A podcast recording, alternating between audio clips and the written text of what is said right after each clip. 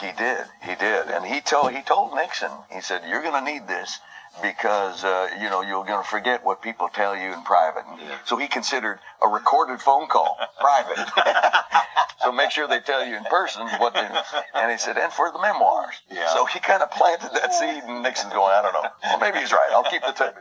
Um, here, I wanted to show you some. Uh, Oh my goodness. these are my little uh, earlobes. Yeah. I've named them. This one's called left. This is left and right. and, uh, yes. and uh, you put this right on your ear? yeah, I just, I just, you know, put them with a little glue, Yeah. and I can't see what I'm doing. Yeah. there. Right. Right. Oh, that's good. And I yeah. just something like that, Yeah. and it gives me an extra. Yes. An extra they just hang there. Here's that. It's like someone was put. It's like I was wearing heavy earrings.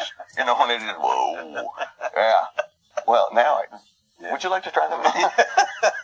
And this is the phone. That's yeah. You know, remember these oh rotary yeah, dials? Rotary dial. Oh yeah, we have a, a And these are the hats. That, number of hats. We have 20 different actors, and we have like 38 different characters. So people are uh, taking on and off wigs all over the place, and it's a, a madhouse back here during a show. yeah. Now, hats are interesting because Jack Kennedy would never wear a hat, and Johnson wore a cowboy hat all the time. He wore cowboy hat all the time, but he looked he looked no, he- right in Yeah, a cowboy right, hat. right. But it's a very dangerous thing for a, a president to wear any kind of hat. Remember Michael Dukakis, you know, Oh, in the helmet, Oh and yeah, it's like indeed. Yeah. he lost the election right there. Exactly right. I mean, it just So, looked like this yeah. doesn't belong. Right.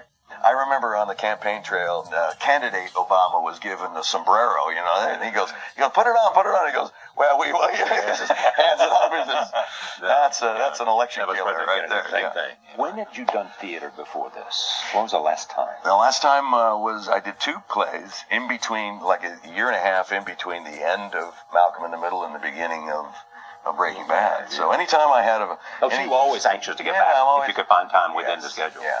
And if you get a, a, a play that, that resonates within you and makes sense and, and seems challenging, I mean, that's, that's what you're looking for.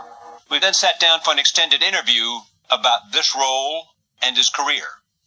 So you finished Breaking Bad. You were on top of the world. Why this? Why Lyndon Johnson on Broadway for Bryan Cranston?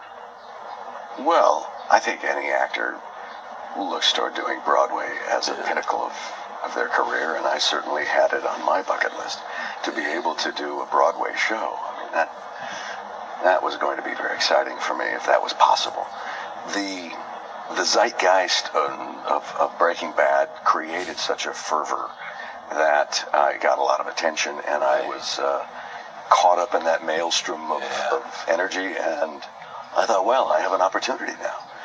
So I knew that after 14 years of doing television, for seven with Malcolm in the Middle and six with Breaking Bad, that it was time to push away. It was time to step away from that ubiquitous nature of television and uh, and hide out, so to speak, in the theater and do do a play that that was hopefully important and a character that, that I can sink my teeth into. And, and this was both of those things.